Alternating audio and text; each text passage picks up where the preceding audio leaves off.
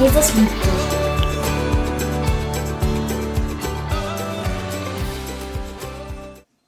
Wer von euch würde die Aussage bejahen, wenn ich sage, Gott lebt und ist hier?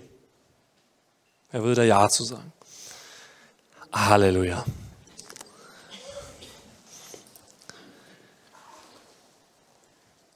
Ihr habt das jetzt alle sehr schnell beantwortet. Ne? Keiner von euch habe ich jetzt gesehen, der irgendwie dran saß und sagte, da muss ich erst mal überlegen hier. Ne? So. Muss erst mal nachdenken drüber. De facto ist es aber so, dass ganz viele Menschen über diese Frage nachdenken. Und die meisten Menschen vermutlich, wenn ihr sie aus Memmingen hier in den Raum bringen würdet und ihnen die Frage stellt, würden sie sagen, nein, das glaube ich nicht. Glaube nicht, dass hier ein Gott ist oder man müsste ihnen erstmal erklären, was meint man denn damit? Manche würden sagen, ja, du bist Gott und ich bin Gott, wir alle sind Gott. Manche würden sagen, es gibt sowas wie Gott gar nicht.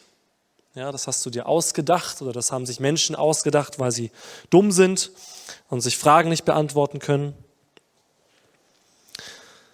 Das heißt, diese von euch sehr einfach beantwortete Frage oder diese sehr schnell getane Aussage ist für viele Menschen gar nicht so eindeutig. Und noch schwieriger wird es für uns natürlich, wenn sie dann Rückfragen stellen und sagen, ja, dann zeigt mir doch irgendwie was. Ja, also wenn sie jetzt hier reinkommen und du sagst ihnen, Gott ist hier, dann würden vielleicht manche sagen, dann zeig mir irgendwas, was mir zeigt, dass Gott hier ist, ja. Gib mir irgendwas in die Hand, wo ich sehen kann, ja, okay, verstehe ich, warum du das glaubst. Vielleicht, wenn wir ehrlich sind, stellen wir uns sogar diese Frage manchmal selbst. Ist Gott wirklich hier?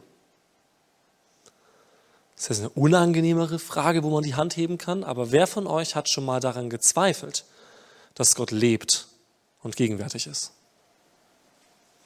Okay, lass mal die Hand oben, lass mal die Hand oben. Das sind auch einige.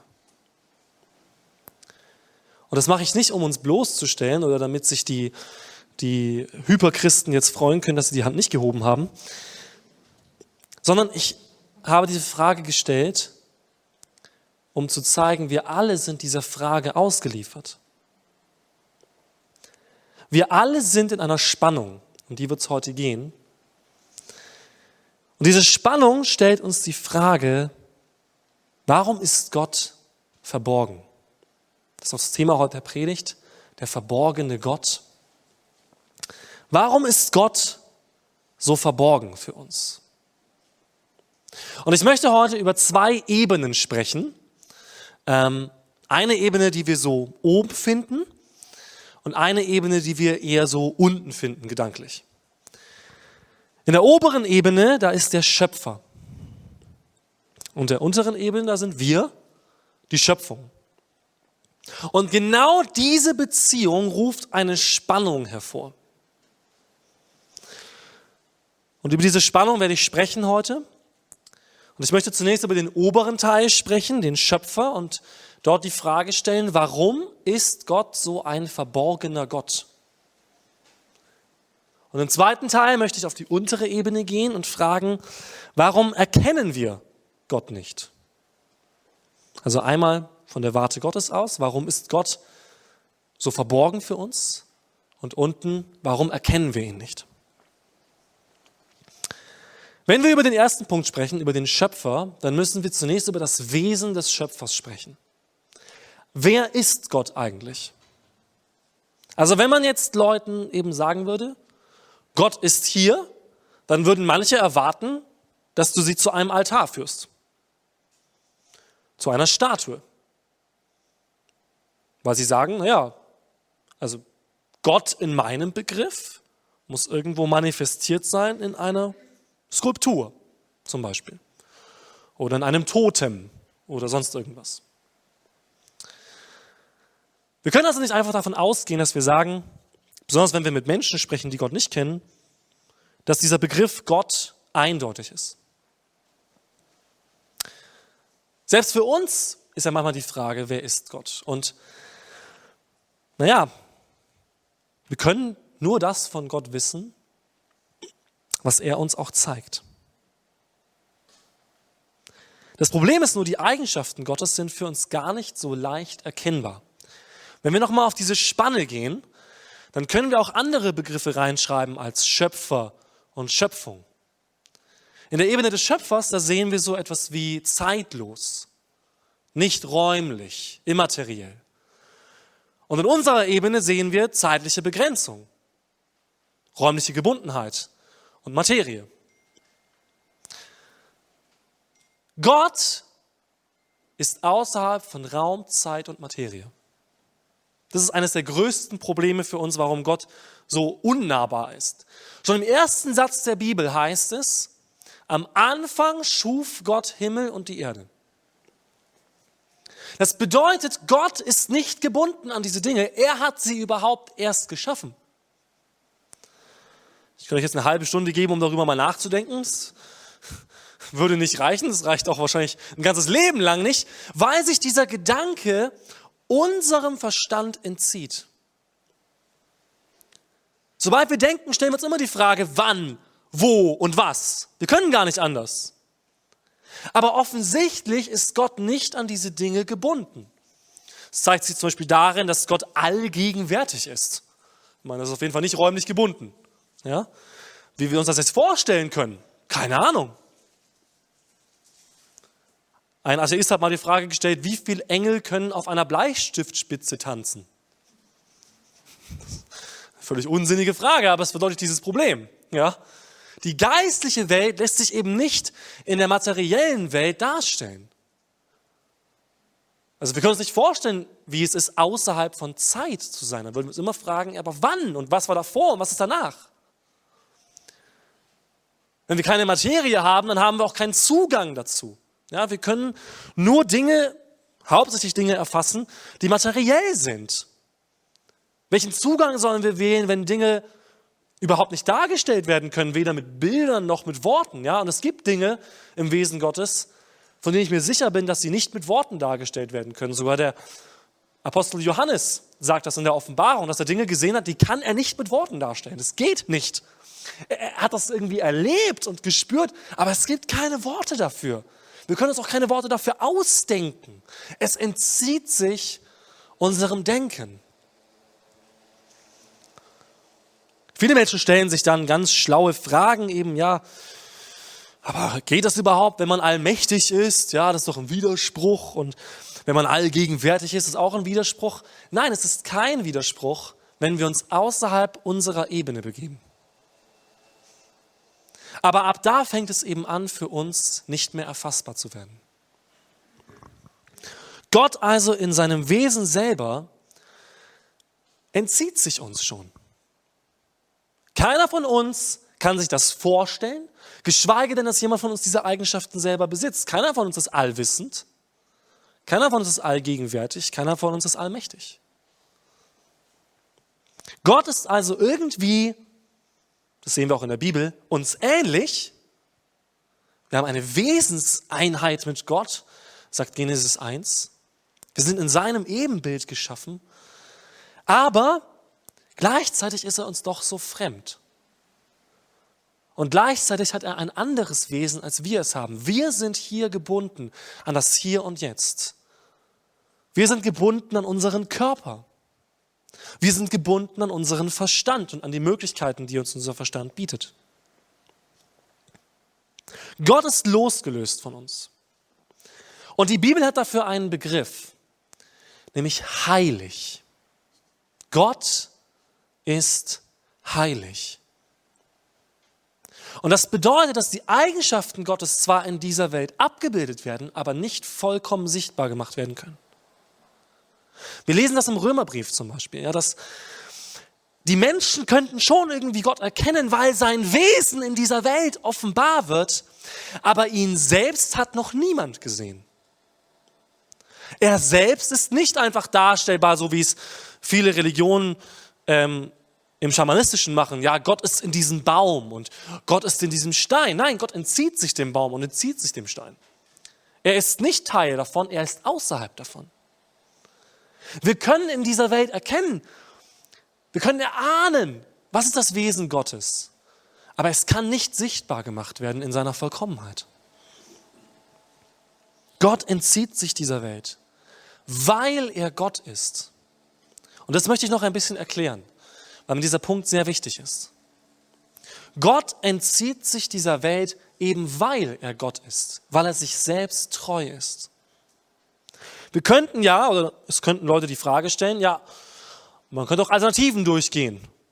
Also was, wenn sich Gott jedem Menschen zeigen würde in seiner Allmacht? Also irgendwie jeder bekommt eine Erscheinung. Es gibt ja Menschen, die bekommen sowas, ja. Es ist ja nicht so, dass niemand irgendwie Anzeichen oder Worte von Gott bekommt. Aber was, wenn Gott sich jedem Menschen zeigen würde, in so einem Bild im Schlafzimmer, das Licht geht an, nicht die Deckenlampe, sondern so ein, so ein metaphysisches Licht und da erscheint ein Engel und sagt, steh auf. Und dann schwebst du 50 Meter in die Höhe und siehst dein Leben an dir vorbeiziehen, die Zukunft und Vergangenheit. Und, und diese Stimme sagt, jetzt weißt du, dass es mich gibt, ja? So. Natürlich könnte Gott das theoretisch machen mit jedem von uns. Aber es würde seinem Wesen widersprechen. Wenn wir uns die Frage stellen, wer ist Gott, dann reicht es nicht, eine Eigenschaft Gottes zu nehmen und sie zur Haupteigenschaft zu machen. Gott ist nicht eine Eigenschaft, sondern die Fülle seiner Eigenschaften. Das ist jetzt ein bisschen philosophisch, aber man kann nicht eine Eigenschaft streichen von Gott und sagen, das ist noch Gott. Streich die Barmherzigkeit und es ist nicht mehr Gott. Streich die Allmacht und es ist nicht mehr Gott. Streiche die Liebe und es ist nicht mehr Gott. Es ist ein anderes Wesen, aber nicht mehr Gott. Was ein Grund ist, warum ich mich nicht eins machen kann im Glauben mit anderen Religionen, zum Beispiel dem Islam. Denn der Gott des Islam, der Gott des Koran, hat andere Eigenschaften als der Gott der Bibel. Damit ist es nicht der gleiche Gott. Gott liebt dich. Und diese Liebe beinhaltet eine Freiheit, die er dir gegeben hat. Wir haben nicht viele Freiheiten bekommen. Wir denken manchmal, wir haben viele Freiheiten. Wir haben nicht viele Freiheiten. Wir sind sehr gebunden als Menschen, ähm, allein in unserem Wesen, was auch die Bibel sagt. Aber es gibt Freiheiten, die wir von Gott bekommen haben. Und eine davon ist, ob wir Gott wollen oder nicht. Ob wir in eine Beziehung treten wollen zu Gott oder nicht. Ob wir ihm vertrauen wollen oder nicht. Würde er jedem Menschen erscheinen, ihn emporheben, vor seinen Thron stellen und sagen, weißt du jetzt, wer ich bin, dann hätte kein Mensch eine Wahl. Jeder Mensch müsste ein Sklave Gottes sein. Allein aus der Tatsache heraus, dass er Gott gesehen hat, was laut Bibel dazu führen würde, dass wir sterben. Das heißt, wenn Gott sich selbst treu sein will, und das tut er, lässt er uns Freiheiten. Das heißt, Gott drängt sich uns nicht auf. Wenn ein Mensch also erwarten würde, zu sagen, ja, warum ist Gott so verborgen? Warum zeigt er sich mir nicht mehr? Dann wäre meine Gegenfrage, wie viel darf er sich dir denn zeigen? Wie viel würdest du überhaupt erlauben? Wie viel würdest du überhaupt wollen? Dürfte er sich dann immer zeigen oder nur, wenn du es brauchst? Wäre er dann immer Gott in deinem Leben oder nur, wenn du auf den Knopf drückst? Gott drängt sich nicht auf. Man könnte aber auch die andere Seite nehmen und sagen, naja gut, Gott ist so verborgen, wir müssen halt so ein bisschen selber entscheiden, wer Gott ist. Das machen sehr viele, übrigens auch viele Christen. Wie ich schon gesagt habe, ist Gott die Fülle von seinen Eigenschaften.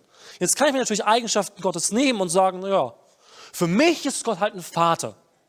So, das ist Gott, Punkt Ende. Das Ganze mit Richter und König und so, das ist mir zu patriarchisch und so weiter. Ja, das ist, passt nicht mehr in die neue Zeit.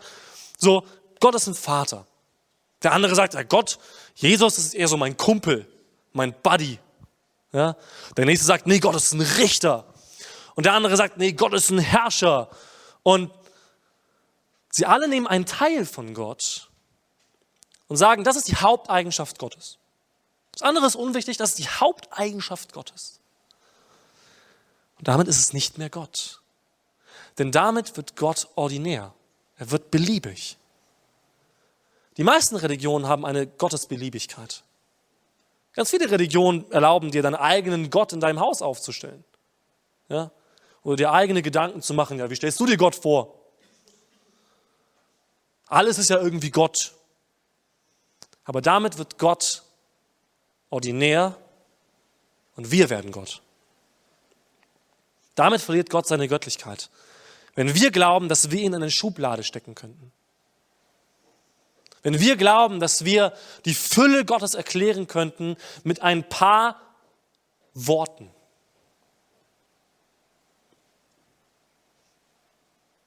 Das heißt, Gott ist verborgen und heilig, weil er Gott ist.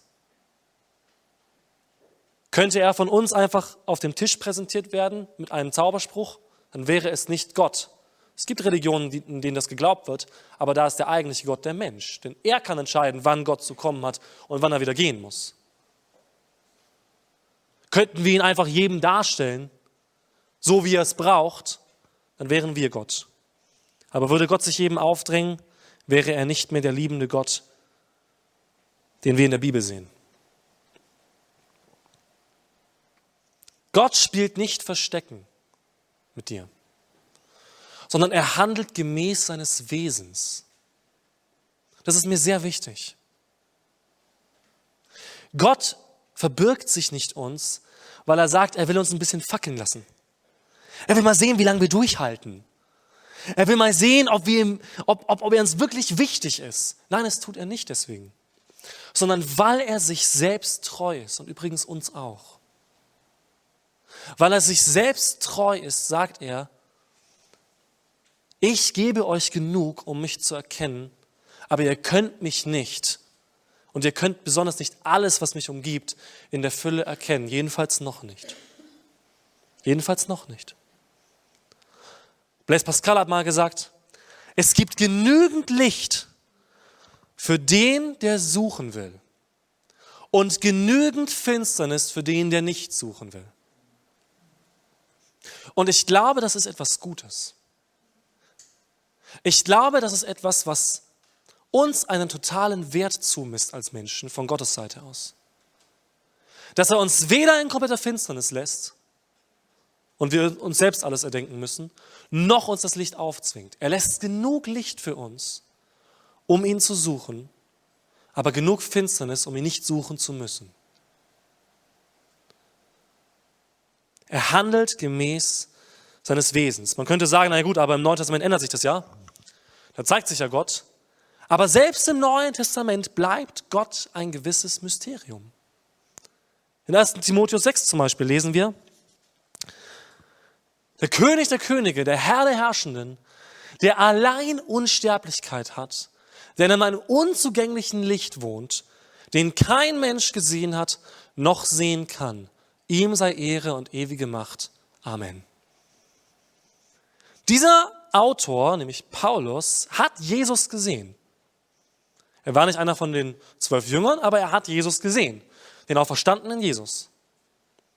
Aber auch er sagt, Gott wohnt in einem unzugänglichen Licht. Es gibt Dinge von Gott, die wir hier nicht erkennen oder sehen können.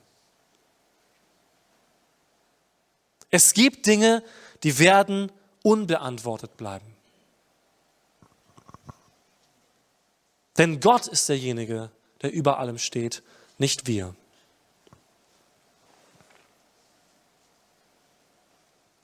Warum erkläre ich das so ausführlich? Weil es mir wichtig ist, dass wir ein realistisches Gottesbild haben. Gott kann dir begegnen auf übernatürliche Weise. Aber ich habe gelernt, dass es nicht darauf ankommt, ob ich ein Wunder bekomme oder ob ich ein Gefühl bekomme. Denn diese Dinge, und das wisst ihr alle, können kommen und gehen. Du kannst ein Wunder erleben und dich ein Jahr später fragen, ob du es dir eingebildet hast. Oder ob es noch eine andere Erklärung dafür gibt. Du kannst ein prophetisches Wort von Gott bekommen und es zwei Jahre später vergessen haben.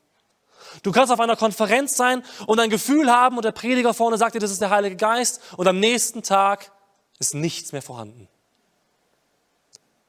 Aber was vorhanden ist, ist Gott und er bleibt gleich. Gott ändert sich nicht, das sagt die Bibel. Er ändert sein Wesen nicht.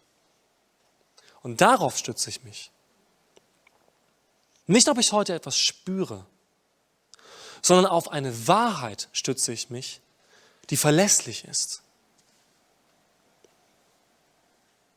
Ich glaube, dass wir manchmal falsche Erwartungen haben an Gott, weil wir ihm vorschreiben wollen, wie er sich zu zeigen hat.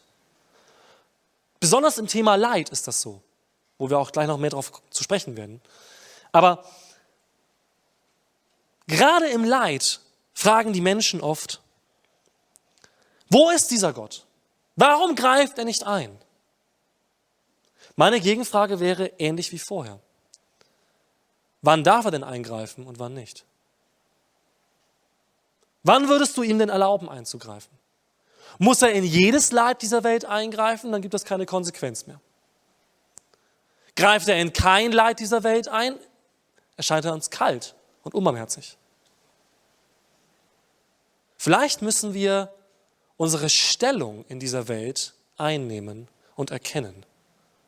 Nämlich, dass wir nicht Teil des Schöpfers sind, sondern der Schöpfung. Wir sind Teil der Schöpfung. Obwohl wir ein Riesenprivileg bekommen haben durch Jesus und wir Kinder Gottes geworden sind, sind wir immer noch eine Schöpfung. Es gab dich nicht seit Ewigkeit. Ich hoffe, es wird dich in Ewigkeit geben. Das ist unsere Hoffnung. Nämlich, dass das Leben nicht aufhören wird, sondern uns geschenkt wird in Ewigkeit durch Jesus. Aber wir waren nicht seit Ewigkeit. Das war nur Gott. Und wir alle kommen aus seinen Gedanken und aus seiner Hand. Und vielleicht müssen wir uns manchmal dieses Standes neu bewusst werden, wo wir eigentlich stehen. Obwohl wir so aufgeklärt sind und obwohl wir so viel selber schaffen ich glaube, innerlich merken wir, dass wir gar nicht so viel selber schaffen. Dass wir zwar äußerlich immer mehr auf die Reihe bekommen, aber diesem inneren Druck immer weniger standhalten können. Den Lasten auf unserer Seele immer mehr nachgeben, immer mehr erliegen. Vielleicht hängt es damit zusammen, dass wir versuchen, den Platz des Schöpfers einzunehmen und nicht den Platz der Schöpfung. Damit kommen wir auf die zweite Ebene, nämlich die suchende Schöpfung. Wir sind also jetzt dieser Tatsache ausgesetzt, dass eben Gott sich nicht darstellen lässt, wie wir es möchten, sondern dass er in gewisser Weise verborgen bleibt, wenn auch nicht vollkommen. Er hat sich uns gezeigt. Ganz besonders in Jesus Christus. Darüber wird es nächste Woche dann noch mehr geben, ja, in dem Thema der offenbarte Gott. Aber er hat uns etwas von sich gezeigt. Gleichzeitig lesen wir aber auch überall im Wort Gottes, dass wir aufgefordert sind, uns auf eine Suche zu begeben. Die Bibel ist sehr realistisch, was diese Frage nach dem offenbarten Gott angeht. Wir denken manchmal vielleicht, oh, die hatten es so gut, die hatten ja ständig Wunder. Also die konnten ja gar nicht anders als an Gott glauben. Für die war ja alle klar, es gibt Gott und so ist er und das sagt er. Ich glaube, wir haben da manchmal ein verdrehtes Bild von dem, was da wirklich in der Bibel geschieht. Wenn wir die Prophetenbücher lesen, dann bekamen die nicht jede Woche Post von Gott, sondern da lagen teilweise 40 Jahre zwischen den Prophetien, bis sie wieder etwas Neues aufgeschrieben haben und gesagt haben, es geschah wieder das Wort des Herrn zu mir. Diese Menschen haben genauso mit Gott gehadert wie du, das verspreche ich dir. Wir können mehrere Sachen anschauen. Hiob zum Beispiel. Super Beispiel, gell? Hiob im Leid sagt, siehe, wenn ich schreie Gewalttat, erhalte ich keine Antwort und rufe ich um Hilfe, finde ich kein Recht. Und das ist mal so ganz im Gegenteil von dem, was wir uns vielleicht erwarten würden. Ne? Er sagt auch, ich weiß, dass mein Erlöser lebt. Das sagt er auch. Aber er hadert genauso mit dieser Frage wie vielleicht du. Ja, ich schrei doch, ich ruf doch, ich, ich bitte doch Gott um Hilfe, aber es kommt nichts. Wenn wir weitere anschauen, den Propheten Habakkuk zum Beispiel. Wie lange, o oh Herr, rufe ich schon, ohne dass du hörst? Ich schreie zu dir wegen des Unrechts und du hilfst nicht. Könnt ihr euch mit sowas identifizieren? Mit so einem Gebet? Also ich bin nicht so heilig, dass ich mich dem entziehen kann, ja? sondern ich bin da voll drin. Wie oft ich schon meine Faust gehoben habe im Gebet und geschrien habe und gestampft habe und gesagt habe, das gibt es doch nicht. Was erwartest du von mir, Gott? Ich mache meine schönen Bibellesezeiten und ich bete und ich gehe in die Kirche und ich mache das doch alles und ich glaube, dass es dich gibt und ich erwarte, dass du wirkst und es passiert nichts. Kennt ihr das? Und das Interessante ist, dass nicht in der Bibel ein Vers später eine Erklärung kommt. Übrigens, hier kommt die Erklärung.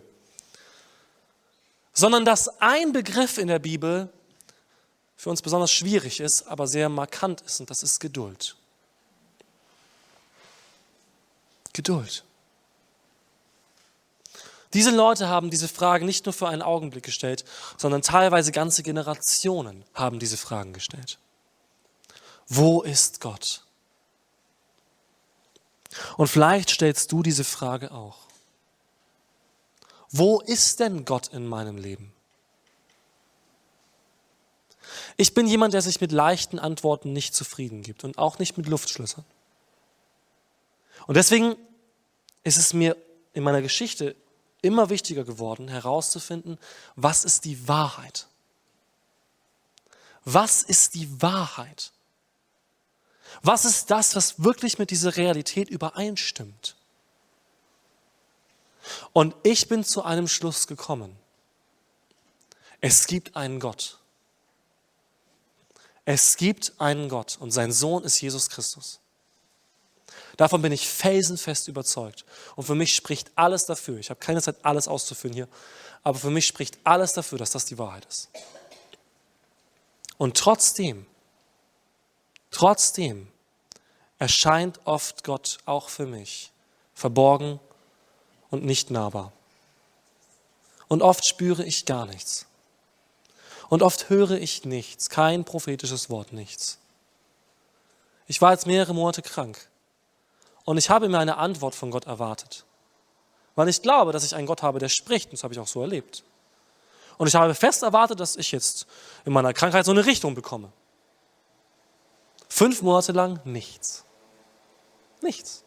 Nichts, von dem ich wirklich sagen könnte, das war jetzt Gott. Das war wirklich, Gott spricht zu mir und das ist die Richtung. Er hat zu mir gesprochen. Ich habe nämlich zu ihm gesagt, ich möchte nicht gesund werden, bevor ich nicht gelernt habe, was ich jetzt lernen soll. Und zwei Wochen später war ich wegen meinem Herzen im Krankenhaus. Das war also auch eine gewisse Antwort vielleicht. Ähm, aber es kam nicht das, was ich erwartet habe. Nicht das, was ich erhofft habe.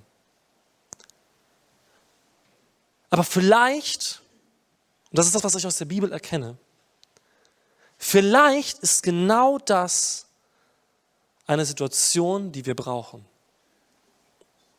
Vielleicht nicht nur als Einzelperson, sondern auch als Land, als Gesellschaft. Nämlich durch einen Hunger nach dem Reden Gottes, ihn wieder zu suchen.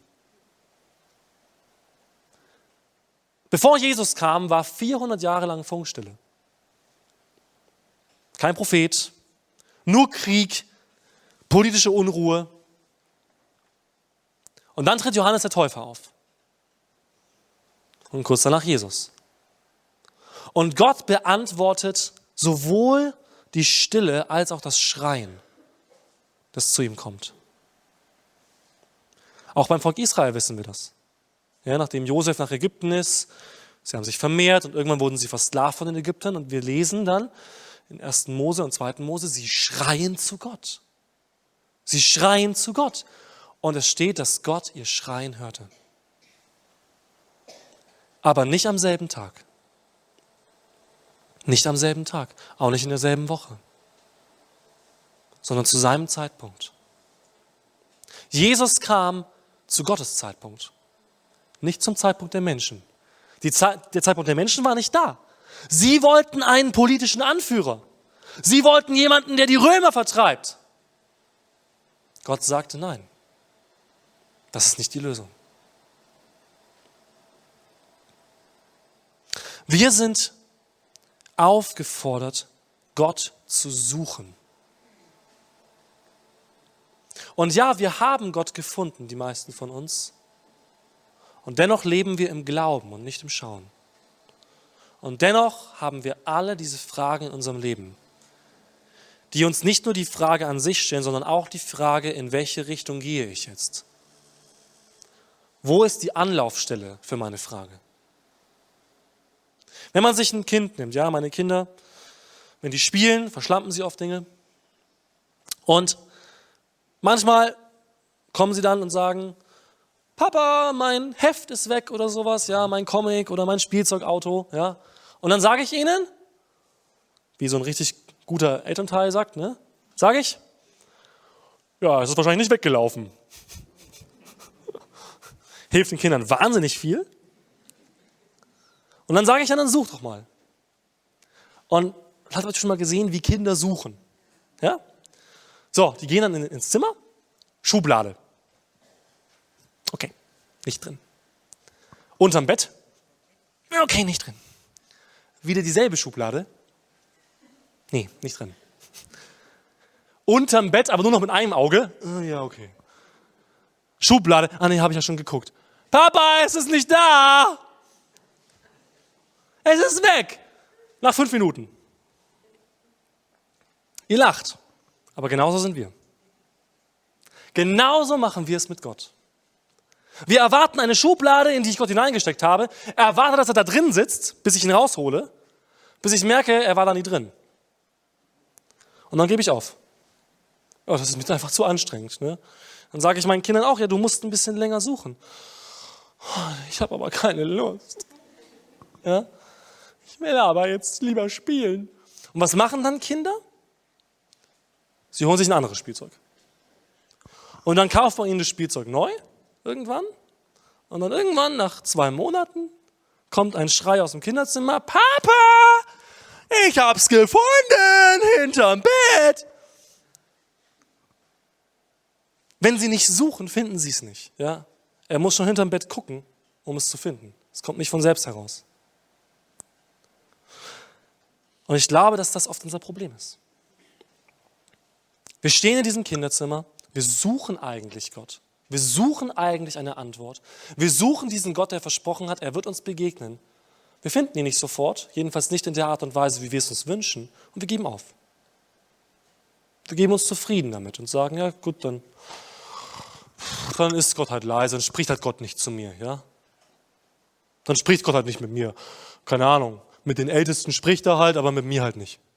Ja. Und vielleicht noch tragischer ist, dass wir uns dann andere Spielzeuge suchen. Andere Anlaufstellen, die uns das geben, was wir suchen. Obwohl Gott sagt, er will ja gefunden werden. Er will ja gefunden werden.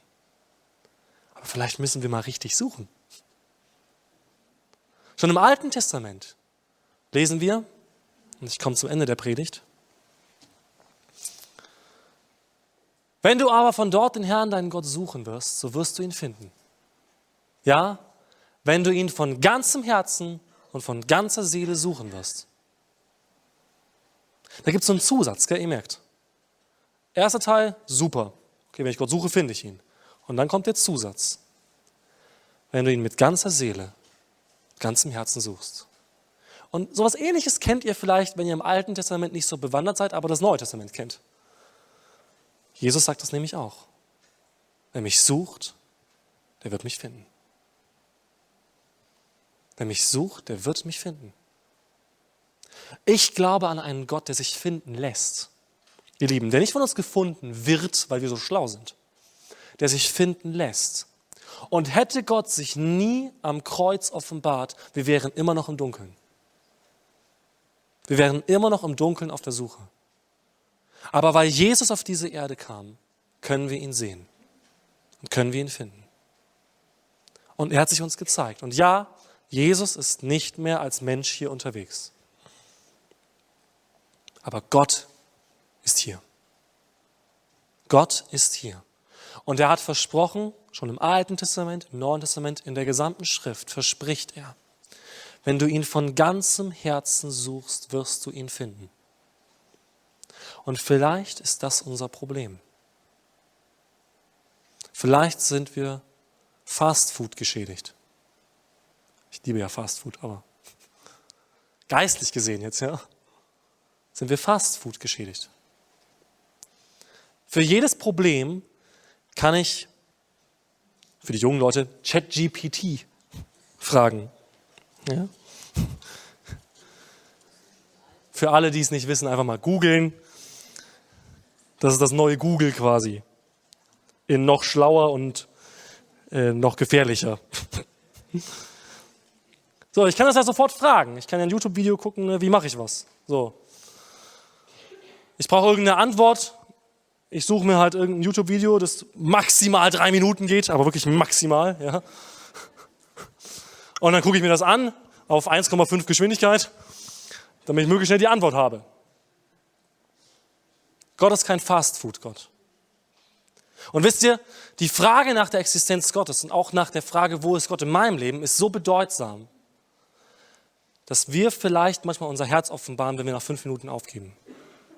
Ich möchte nichts runterspielen, das ist mir ganz wichtig. Ich möchte nichts runterspielen, wenn Menschen in einem Leid sind, das sie wirklich, wirklich runterzieht, das wirklich problematisch ist.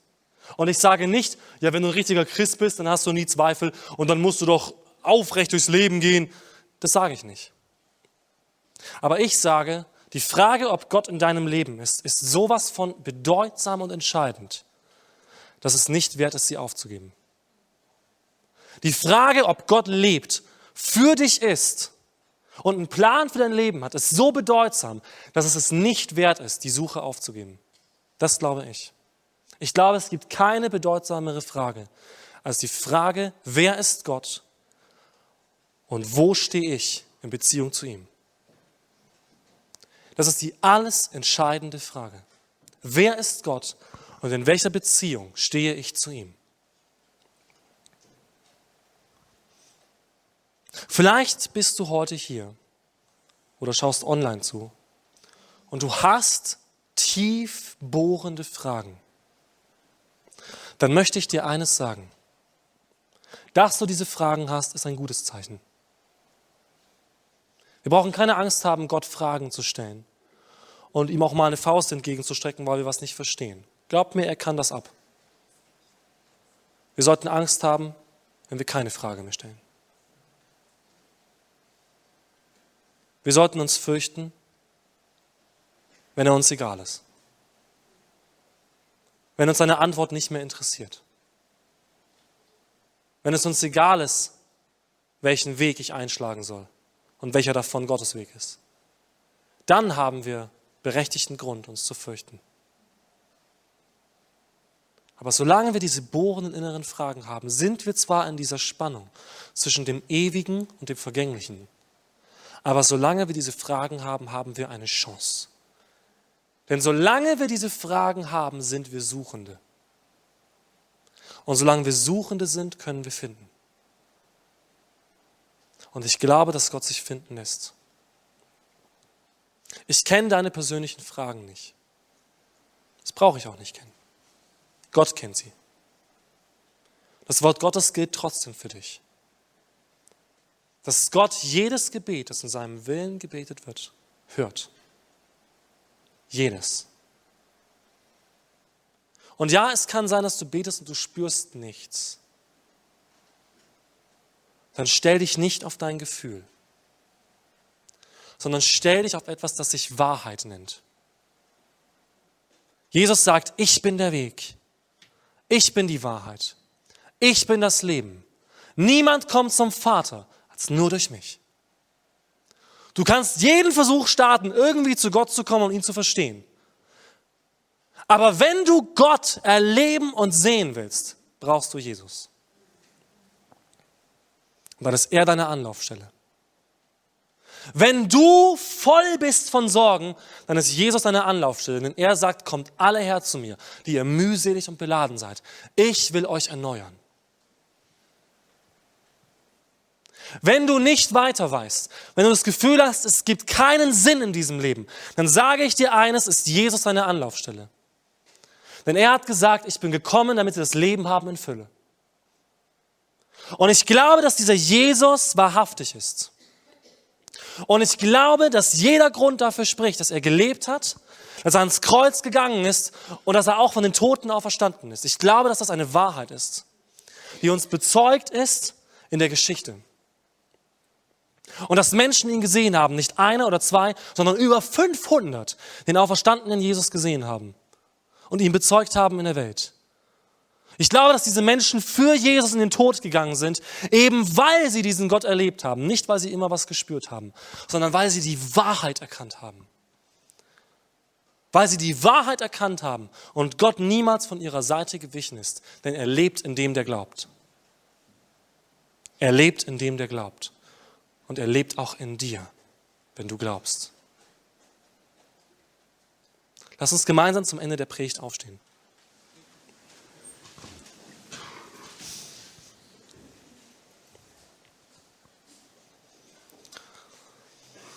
Vielleicht bist du heute Morgen hier und du hast dir noch nie Gedanken darüber gemacht, ob das wichtig ist für dich, dass es Gott gibt. Weil er ist ja nicht sichtbar. Und weil man kann ihn ja nie beweisen. Was stimmt, man wird Gott nie beweisen können. Es gehört immer Glaube dazu. Kein philosophischer, kein wissenschaftlicher Beweis reicht aus, um in dieser Ebene zu sagen, ja, völlig klar. Aber Glaube genügt. Und wenn du merkst, dass in deinem Herzen eine Suche ist, eine Suche nach diesem Gott, dann sage ich dir eines, Gott lässt sich finden. Er lässt sich finden. Und er hat uns schon längst gefunden durch Jesus. Er kam zu uns. Er verließ diese obere Ebene und kam auf unsere. Und er hat uns gefunden. Und er hat auch dich gefunden. Du bist ihm nicht verborgen. Und ich möchte dich von ganzem Herzen dazu aufrufen, wenn du Gott nicht kennst, such Gott. Richte dein Herz auf ihn aus, deine Gedanken, dein Intellekt, deine Gefühle. Richte es auf ihn aus und sage, wenn es dich gibt, dann will ich dich finden. Und dieses Gebet wird immer erhört. Immer. Dieses Gebet wird immer erhört. Vielleicht bist du aber auch heute hier und du sagst, entweder auf dem Papier oder in deinen Gedanken oder sonst wo, du kennst Gott und du bist ja Christ. Und dennoch zweifelst du. Vielleicht hast du schon seit Wochen nicht mehr gebetet, weil du einfach enttäuscht bist von Gott. Weil du das Gefühl hast, das ist irgendwie nicht ökonomisch genug. Ich stecke so viel rein, kommt nichts raus. Heute ist der Moment, wo du etwas tun kannst, nämlich eine Richtungsänderung. Die Bibel nennt das Buße. Du kannst die Richtung deines Herzens und deiner Gedanken ändern. Mit der Hilfe Gottes. Und es reicht, seine Gnade in Anspruch zu nehmen und zu sagen, Gott, ich sehe dich nicht. Und lauter Menschen erleben Wunder, aber ich irgendwie nicht. Und ich will ja verstehen und ich will ja glauben und ich will dich erfinden, aber ich tue es irgendwie nicht. Dann sage ich dir eines. Suche Gott und er wird sich finden lassen. Gib nicht auf. Kannst du das heute Morgen deiner eigenen Seele sagen? Gib nicht auf. Gib nicht auf. Du wirst nicht alle Fragen beantwortet bekommen. Diesen Gedanken leg mal ganz schnell beiseite. Aber Gott hat etwas versprochen. Wir haben es heute schon gehört. Seine Gedanken sind nicht unsere Gedanken. Aber da steht noch etwas. Er wird uns das Ende geben, auf das wir hoffen. Auch das steht da. Er hat etwas für uns vorbereitet, das wir jetzt noch nicht sehen, das für uns noch verborgen ist. Aber es wartet auf uns. Und es ist das, was wir uns wünschen. Die Gegenwart Gottes, von Angesicht zu Angesicht. Was kein Mensch je gesehen und gehört hat, das werden wir erleben. Nämlich das Angesicht Gottes, von Angesicht zu Angesicht. Und ich möchte dich heute aufrufen, diese Hoffnung neu zu ergreifen. Und wenn du hier bist und du brauchst diesen Hoffnungsschub, dann heb deine Hand zum Zeichen, dass du empfangen möchtest. Und ich möchte für dich beten. Dass Gott, der in vielen von euch lebt, etwas Neues hineinspricht und sich offenbart. Wenn du hier bist, dann heb deine Hand und du sagst, ich brauche ein Zeichen oder ein Wirken oder ein Reden Gottes. Und ich werde beten, dass Gott es tut. Herr, ich danke dir, dass du treu bist. Und ich danke dir, dass du sagst, dass dein Wort niemals leer zurückkommt. Und so wie dein Wort niemals leer zurückkommt, kommen auch unsere Worte nicht im Nirgendwo an, sondern bei dir. Jedes Wort. Jeder Herzensschrei, selbst die nicht ausgesprochenen Dinge sind dir nicht verborgen. Du siehst ins Tiefste unseres Herzens. Du siehst jeden Einzelnen hier, der sich heute aufmacht zu einer Buße, zu einer Umkehr, zu einer Richtungsänderung seines Herzens. Du siehst, wo wir vor dir weggelaufen sind, Jesus. Du siehst, dass wir dich nicht gesucht haben, dass wir nicht dich gefragt haben, dass wir dir nicht geglaubt haben und wir bitten um Vergebung dafür, Jesus. Dass wir dich nicht als den geehrt haben, der du bist. Und heute stehen wir nicht als Teil des Schöpfers, sondern als Teil der Schöpfung und sagen, du bist der Herr, du bist Gott, du hast die Macht, du hast alle Weisheit. Und du hast einen Plan für unser Leben. Und wir stehen heute hier mit offenen Händen und sagen, verborgener Gott, offenbar dich uns ganz neu in unserem Leben. Lass uns all das erkennen, was du uns gezeigt hast und was du uns jeden Tag von dir zeigst. Lass uns erkennen, dass du lebst, dass du in uns lebst, dass dein Geist ausgegossen ist über uns und dass wir jederzeit Zugang haben zu dir, denn der Vorhang ist zerrissen. Da ist keine Brücke mehr, die eingebrochen ist, sondern eine Brücke, die du gebaut hast, Jesus. Und wir dürfen zu dir kommen, jeden Tag. Und du verbirgst dich nicht. Du hältst nichts zurück, sondern du bist treu. Treu gegenüber dir selbst und treu gegenüber uns. Und ich danke dir, Jesus, dass du dieses Wort wahr machen wirst im Leben von den ganzen Menschen hier, die sich heute auf eine neue Suche machen.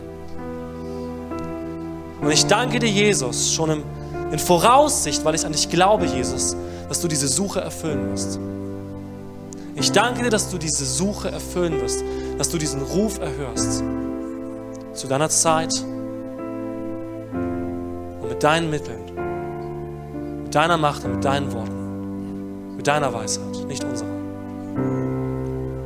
Jesus, führ uns nicht nur als Kirche, sondern als Land und als Gesellschaft auf eine neue Suche.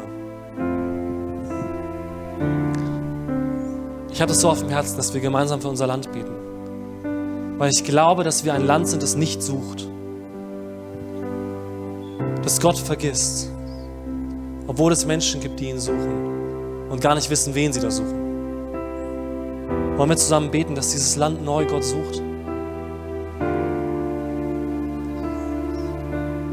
Wenn du es auf dem Herzen hast, dann bet einfach laut und lass uns beten, dass obwohl Gott verborgen ist, dass die Menschen anfangen, Gott zu suchen und dass sie das erkennen, was offenbart ist, nämlich Jesus dass sie Jesus erkennen, weil er ist die Fülle Gottes. In ihm sehen wir Gott und die Menschen können Gott kennenlernen. Lass uns beten, dass die Menschen suchen